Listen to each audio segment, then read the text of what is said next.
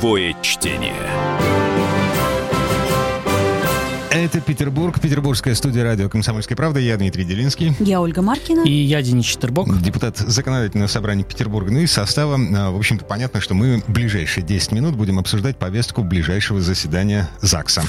Главный вопрос, на кой черт законодательное собрание, вы, в частности, Денис Александрович, вынесли на общественное обсуждение вопрос о продлении времени продажи алкоголя. Сейчас нельзя продавать после 10 часов вечера в Петербурге. По вашему предложению, после 23 закрывается лавочка Зачем? На какой результат вы рассчитывали? Не, не, несколько, несколько причин этому. Во-первых, это э, все-таки вывести вот этот час из-под нелегальной зоны, поскольку очень много обращений, я думаю, э, и вы сами, может быть, или среди вашего э, общего круга знакомых э, есть люди, которые слышали о том, что можно купить после 10 где, или же вы сами, может быть, э, это делали. Что вы, что вы, мы, конечно же, законопослушные люди, но есть знакомые. Да, к сожалению, сожалению, э, это так. По самым скромным оценкам 2 миллиарда рублей крутится вот в этом сером часе, давайте так говорить. Во-вторых, есть жалобы и случаи отравления таким алкоголем, поскольку э, не всегда он э, такой же качественный, как то, что мы видим в магазинах что на прилавках. вы говорите, подлецы продают из-под и полы? Более, из-под полы, и более того, они еще не проводят по системе ЕГАИС. Вторая причина – это все-таки борьба с недобросовестной конкуренцией, поскольку легальные магазины торгуют по закону, нелегальные торгуют, соответственно, в нарушение. И э, где здесь э, равенство? Его тоже нет. Нет и, и во-вторых, и в-третьих, вернее, э, мы обратили внимание на статистику, которую последние три года показывает динамику роста правонарушений по времени продажи алкоголя. То есть суммарно этот час, он все и больше и больше вмещает в себе нарушителей. Соответственно, единственная возможность да, побороть и чтобы все были довольны, если так можно выразиться, это сделать этот час легальным. Тем самым мы выбиваем стул из-под э, незаконных продавцов. Mm-hmm. Во-вторых, мы даем возможность людям спокойнее да, успеть все-таки приобрести напиток к торжеству или просто по случаю хорошего рабочего дня. В-третьих, э, мы уравниваем э, участников рынка, то есть добиваемся конкуренции. А что это значит? Это значит уплаченные налоги, а не в карман каким-то дельцам. Это трудоустроенные жители города, которым платит белая зарплата, платятся с этого налоги. И э, в эпоху пандемии каждая копейка на счету. В этой связи эти деньги могут пойти на оборудование тех же самых э, больниц. Опять же, антисептик. А с 2 миллиардов 13 процентов? Нет, 2 миллиарда это в целом а, уже. Угу. Это уже чистый э, доход в городскую казну. О! Представляешь? Это только по самым скромным подсчетам. То есть представляете, какая сумма сейчас ворочается не в белой зоне, а в карманах у нарушителей. Хорошо, Денис, каковы прогнозы по этому законопроекту? Сейчас идут общественные общественное Люди обсуждение. Сейчас идут общественное обсуждение на э, тех э, площадках, где открыто мной онлайн обсуждение, голосование. Порядка 8 тысяч человек проголосовало, 57% поддерживают вот эту инициативу, 37 выступает против. В этой связи мы условили, что еще полторы недели инициатива будет обсуждаться на экспертных площадках, э, на форумах онлайн. И после этого мы еще раз соберемся, обсудим и с экспертным сообществом, и представители инициативных групп жильцов многоквартирных общественных домов у нас будут участвовать, и по результатам будет приниматься решение. Это к чему, господа? К тому, что вы еще можете повлиять на это решение. Голосуйте. А, вот. Сердцем. Сердцем, сердцем.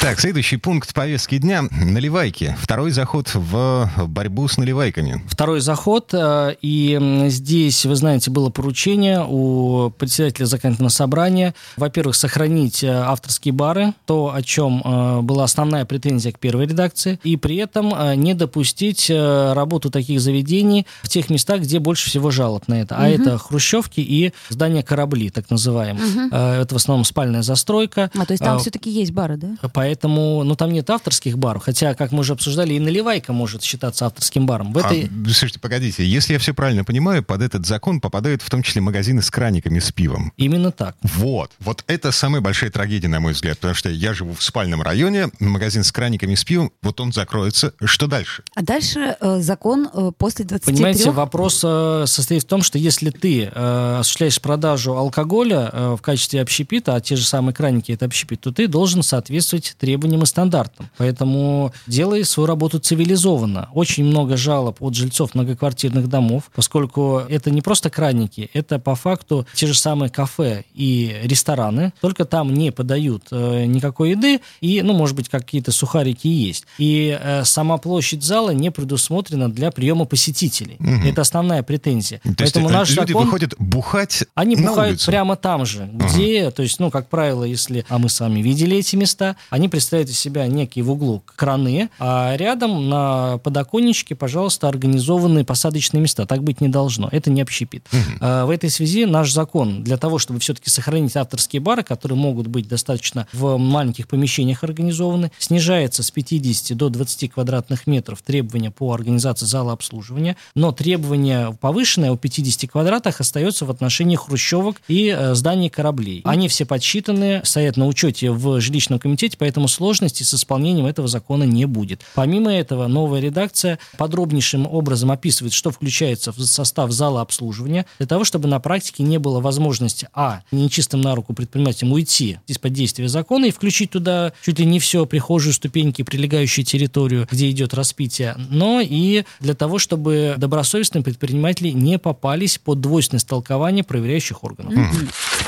Слушайте, в развитии, в продолжении этой темы, вот как бы самая свежая новость про защитный радиус, который может появиться у мемориальных досок в Петербурге. Это же ваша инициатива. Еще совместно с депутатом Рассудовым, да, еще несколько, уже, уже больше, чем полгода назад мы обратили внимание на ситуацию, конкретно наглядный пример улицы Рубинштейна, мемориальная доска Ольги Бергольц, которая, к сожалению, используется под подставку для напитков или бокалов, поскольку ага. рядом организованы выносные столики. Вандализм? Для... А, вандализм. Угу, Для угу. Петербурга это вандализм. Так, хорошо. Что а, мы делаем? Мы, дел, мы предлагаем, первое, сделать так, чтобы город проинвентаризировал все мемориальные доски, которые есть, поскольку такого перечня у нас, к сожалению, до сих пор нет. По результатам э, можно провести группировку мемориальных досок, то есть отдельно выделить, например, те, которые посвящены блокаде, э, Великой Отечественной войне, те, которые посвящены увековечению памяти каких-то личностях, те, которые посвящены увековечению памяти каких-то событиях. И дальше, исходя из этого, в первую очередь, я убежден в этом, что под защиту должны попасть те мемориальные доски, которые посвящены э, блокаде или Великой Отечественной войне. Угу, то есть а рядом с доской до этого уровня поднималась вода э, во время наводнения, можно будет пить? Ну, сейчас есть дамба, и в этой связи э, наводнения Петербургу не страшны. А вот поставить столик непосредственно прямо рядом с мемориальной доской, а доски по-разному висят, где-то до них рукой не дотянуться, а где-то они на уровне лица или там руки расположены. Вот э, сдавать в аренду земельные участки рядом с такими мемориальными досками нельзя будет. Так, ну, выглядит как очередной наезд э, честно, на питейные заведения, да. А вам это не коснется, это не коснется да. большого числа заведений, но все-таки, если мы говорим о мемориальных досках, то цель их установки это увековечение памяти, это в конце концов воспитательный эффект. Но когда вы, извините, э, прямо ставите свой бокал или бутылку на эту доску, ну это, мягко говоря, некорректно. Согласитесь. Веселящий газ. Следующий пункт повестки дня. Вы все-таки добрались до попытки запретить веселящий газ. К сожалению, газ. на уровне города мы можем только ограничить, э, ограничиться несовершеннолетними. И эта инициатива будет рассматриваться завтра. То есть это штрафы или что? Это штрафы. Это максимально штрафы, которые по нашему федеральному... Подождите, подождите, Денис Александрович, ведь официально эту штуку не продают. То есть каким образом будут взиматься штрафы? А здесь необходимо в совокупности рассматривать эту проблематику. Дело в том, что а, сейчас, в принципе, нет никаких правил относительно оборота вот этого вещества. То есть оно не запрещено. Но мы можем на уровне закона запретить продавать это детям продавать как, как или со дарить. спайсами, о, господи, как... Э, со снюсами. Со, со снюсами, да, да. Именно так. Так подождите, но у нас нет официальных точек продажи, соответственно, как мы можем э, но, за руку э, есть, ловить передающего мы шарик? Мы, мы заслушивали сотрудников полиции. У нас есть горячие точки на карте города. Это Думская улица, прежде всего. Улица Рубинштейна, соответственно. Улица, ну, не так, не так на, на Рубинштейна, но как на Думской. Ну, на Думской, да. На И э, постоянные рейды сотрудников полиции выявляют факты, они ловят за руку таких продавцов, но ввиду отсутствия отсутствия ответственности они не могут им ничего предъявить. Вынуждены их отпускать, как это не парадоксально звучит. Поэтому мы вводим специальную ответственность за сам факт продажи несовершеннолетним. И если полиция поймает такого человека, то в отношении него будет составлен протокол. Угу. Но так, что на, это, на этом мы не останавливаемся. Мы также готовим обращение и будем принимать завтра в Государственную Думу с тем, чтобы ускорили принятие общефедерального закона о запрете использовать э, закись азота для целей, не связанных с медициной или производством каких-то веществ. То есть в бытовом потреблении э, таких веществ быть не должно. Но иными словами, это практически то же самое, что приравнять их к наркотикам. Угу. А, я представляю себе эту картину. Значит, на Думской стоит машинка, автофургончик, в котором передвижное зубоврачебное кресло. А рядом стоит баллон с закисью азота, и э, человек с медицинской лицензией вот, продает эту закись азота всем желающим. Так это не будет работать, поскольку наличие лицензии здесь недостаточно, необходимо еще и именно сама цель, целеполагание. Вы же зубы не лечите у станции метро, вы идете к специализированный кабинет. И э, в этом ключе, если кто-то под видом каких-то медицинских услуг будет вам продавать закись азота, правоохранители э, вполне в состоянии выявить отсутствие здесь э, целеполагания и составить штраф, привлечь к ответственности. Я, кстати говоря, не исключаю, что на федеральном уровне вплоть до уголовно будет установлена mm-hmm. ответственность за вот реализацию продажу. и ага. продажу в бытовых целях. Хорошо. Но пока, а, пока об этом речи не идет. А если идет речь о штрафах, то какие примерно суммы? Для граждан это 5 тысяч рублей, это максимум, который есть у нас в городе. Это не наша история, это история федеральная. Мы ждем поправок в кодекс, который должен нам расширить эти рамки. Если мы говорим о юридических лицах или индивидуальных предпринимателей, на мой взгляд, на практике такого нет, но вдруг кто-то рискнет, то это уже десятки, сотни тысяч рублей. Понятно.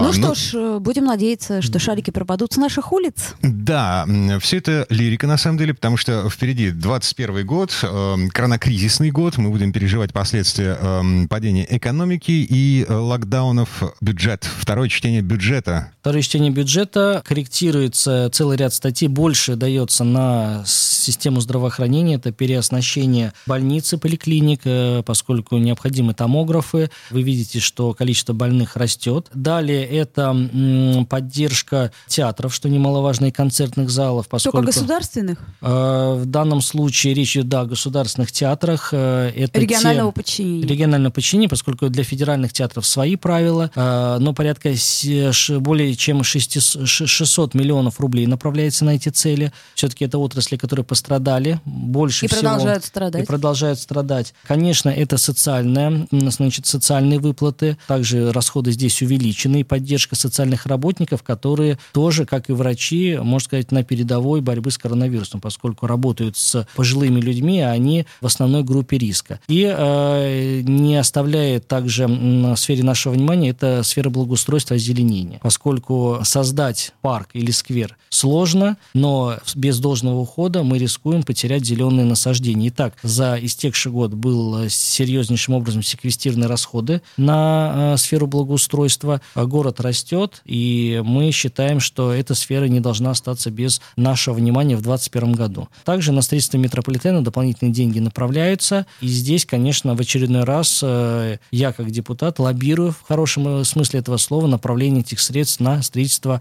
э, значит, Красносельской линии метрополитена. Угу. Но пока, насколько мы знаем, э, город находит дополнительные деньги на горную, на театральную, вот на, на все, что вот дополнительные уже, средства уже есть. мы а. хотим направить ставить и будем добиваться, чтобы они легли все-таки в завершении тех проектов, которые людям обещают уже десятилетия. Угу. Так, это далеко не все, чем будет заниматься законодательное собрание Петербурга в эту среду. Э, Денис Александрович, спасибо большое. Берегите себя. Да, будьте здоровы. Нулевое чтение.